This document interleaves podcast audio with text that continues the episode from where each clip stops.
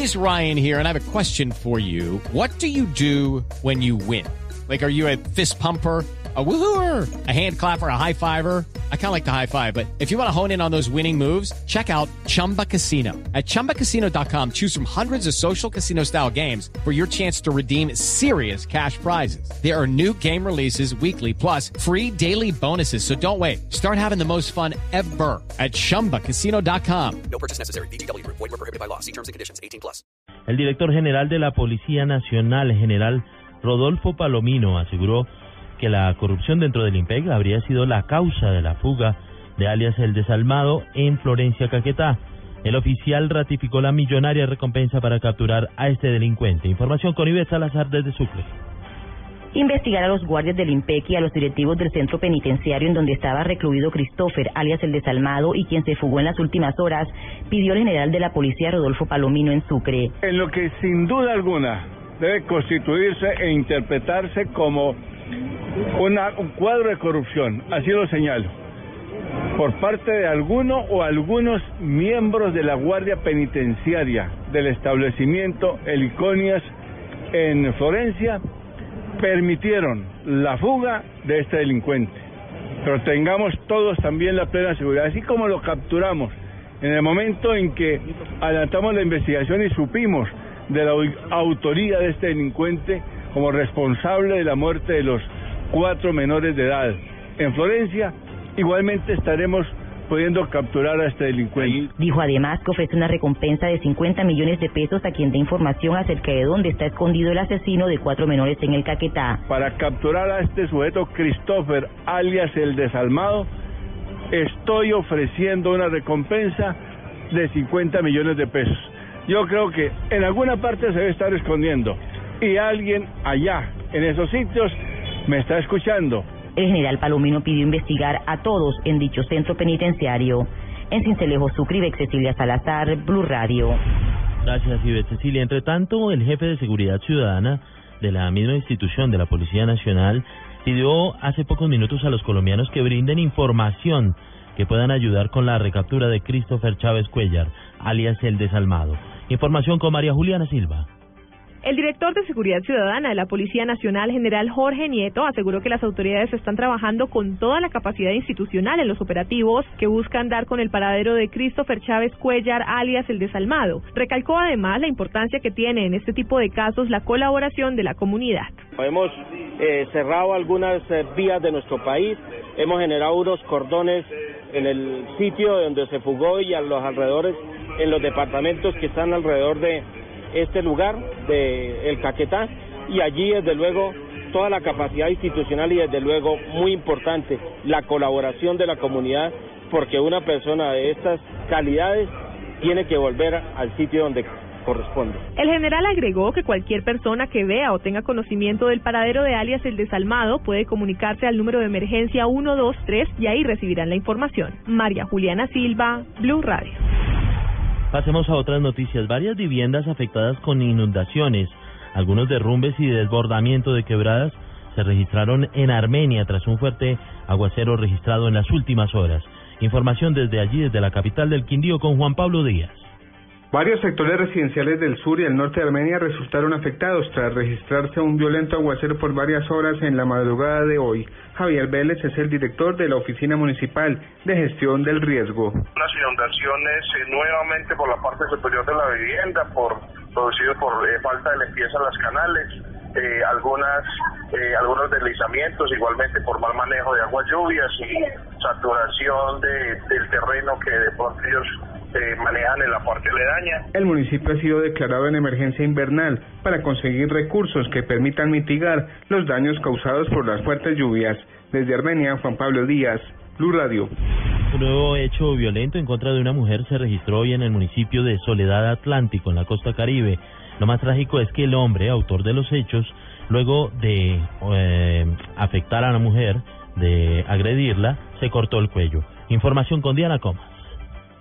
Tras la fuerte discusión que sostenía la pareja, Freddy Berrío Zamora le cortó el cuello y los brazos a su compañera de 23 años de edad.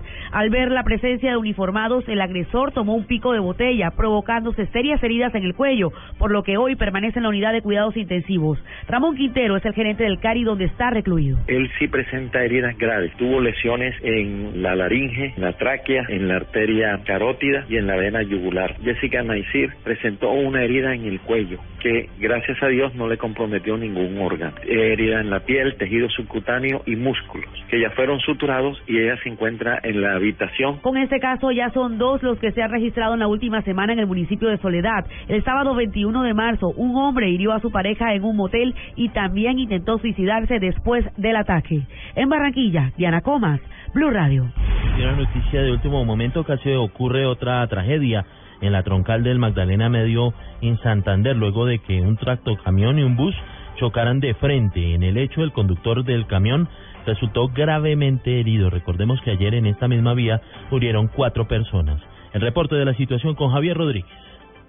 El conductor de un camión resultó gravemente herido luego que chocara de frente contra un bus de servicio intermunicipal de pasajeros cerca al municipio de Puerto Parra, Santander, por esquivar a otro automotor, como lo explica el comandante de la Policía de Tránsito del Magdalena Medio, capitán José Luis Gómez. Servicio de pasajeros colisiona con un tractocamión, el cual transportaba un contenedor, resultando lesionado el conductor del tractocamión, quien fue trasladado para el hospital de Puerto de Río. Este accidente queda cuando el vehículo tipo bus adelante tractocamión, el cual se encontraba aparentemente varado sobre la vía. Durante cuatro horas estuvo interrumpido el tráfico automotor en la trocal del Magdalena Medio en Santander por este accidente que dejó una persona gravemente herida. En Bucaramanga, Javier Rodríguez, Blue Radio. En noticias internacionales, la oposición venezolana descartó pedir la cabeza del presidente Nicolás Maduro tras la las próximas elecciones parlamentarias en ese país. Información con Diego Monroy.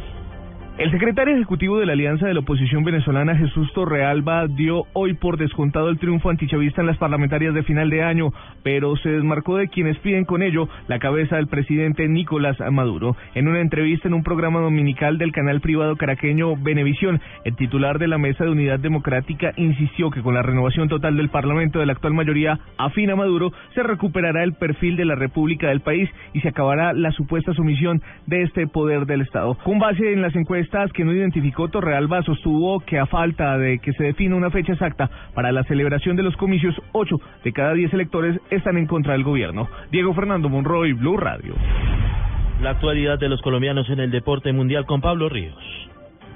El ciclista colombiano Rigoberto Urán terminó en el quinto lugar de la Vuelta a Cataluña que culminó hoy en Barcelona. El antioqueño quedó a 18 segundos del campeón Richie Port. En la etapa de hoy, el pedalista nacional Harlison Pantano finalizó en la cuarta posición. En noticias de tenis, el pereirano Santiago Giraldo cayó eliminado en la tercera ronda del Masters 1000 de Miami tras perder contra el británico número 4 del mundo, Andy Murray. El colombiano cayó en dos sets con parciales de 3-6 y 4-6. En el mundo del golf, en el Mazatlán Open del PGA Tour Latinoamérica, el colombiano Andrés Echavarría está ubicado en la segunda posición con una tarjeta de menos 12, a solo dos golpes del líder argentino Tomás Cocha. Y en el automovilismo a esta hora se está realizando la carrera inaugural de la temporada 2015 de la IndyCar. El colombiano Juan Pablo Montoya partió en el cuarto puesto. Carlos Muñoz, Gaby Chávez y Carlos Huertas, los otros pilotos nacionales, partirán en los puestos 14, 22 y 24 respectivamente.